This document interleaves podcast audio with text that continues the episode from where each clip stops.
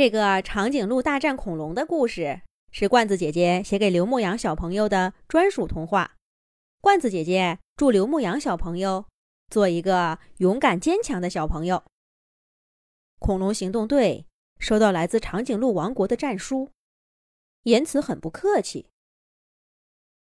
在恐龙大陆的蕨类植物丛林里，霸王龙小队在踢足球，万龙们在玩拔河游戏。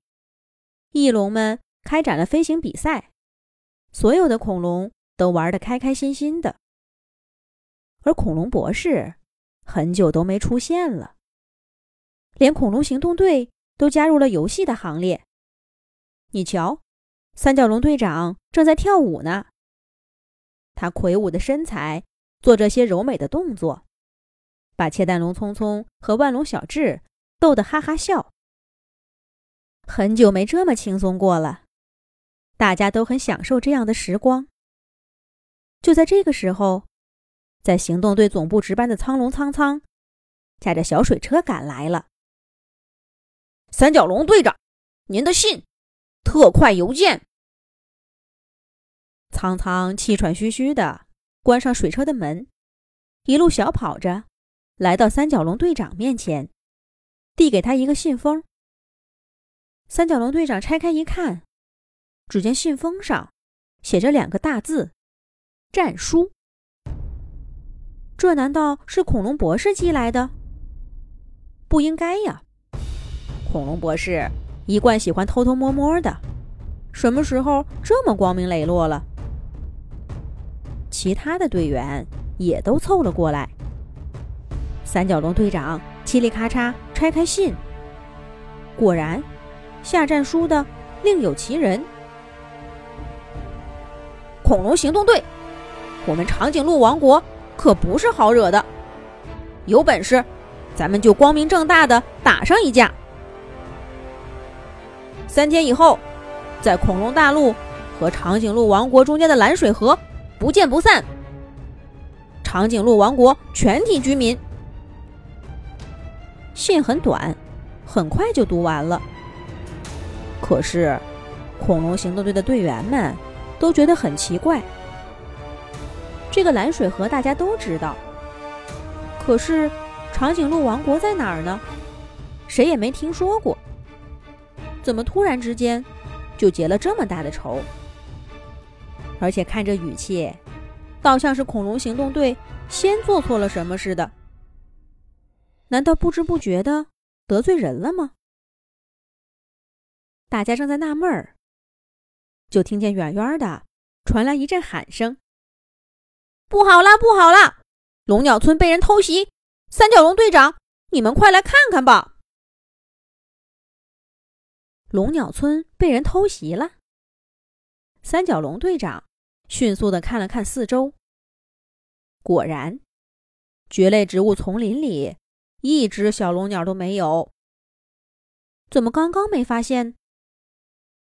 三角龙队长赶紧组织大家出发，前往龙鸟村，也没有留心刚刚报信儿的是谁。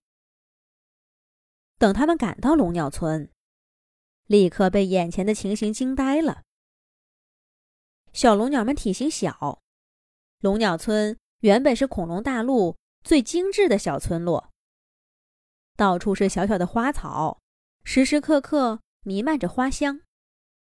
每一间小屋子都精心的布置过，每扇窗户后面都有一只小龙鸟灿烂的笑脸。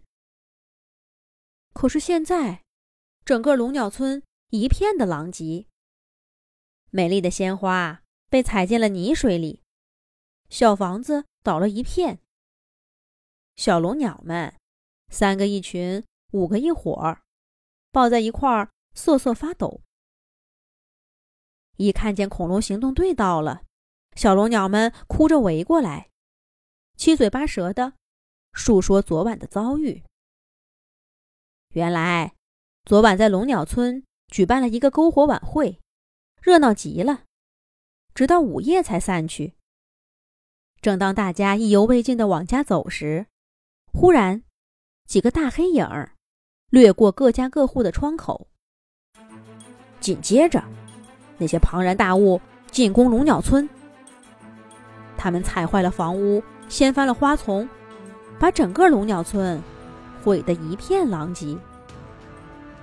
小龙鸟们吓得躲进了灌木丛，大气儿都不敢出。一直等到天边泛白，那些庞然大物终于走了，小龙鸟们才战战兢兢地出来，抱在一起哭。要不是篝火晚会，我们一定在自己家里。那样恐怕连小命都保不住了。一只小龙鸟抱住窃蛋龙匆匆，心有余悸地说道：“匆匆，赶紧拍拍小龙鸟，安慰着他。你们知不知道那些黑影是谁？是不是恐龙博士？”匆匆问道。小龙鸟们摇了摇头说：“应该不是。”听他们的对话，好像是从什么长颈鹿王国来的。那是什么地方？我们听都没听过。又是长颈鹿王国，太过分了！明明是他们先挑衅，还给我们下那样的战书。我这就趟过蓝水河，去找他们理论理论。小龙鸟们没有听说过长颈鹿王国。恐龙行动队可不陌生。霸王龙小霸是个急脾气，这就气势汹汹的要出发了。等一下，我觉得哪里不对。窃蛋龙匆匆拦住了小霸。哪里不对呢？下一集讲。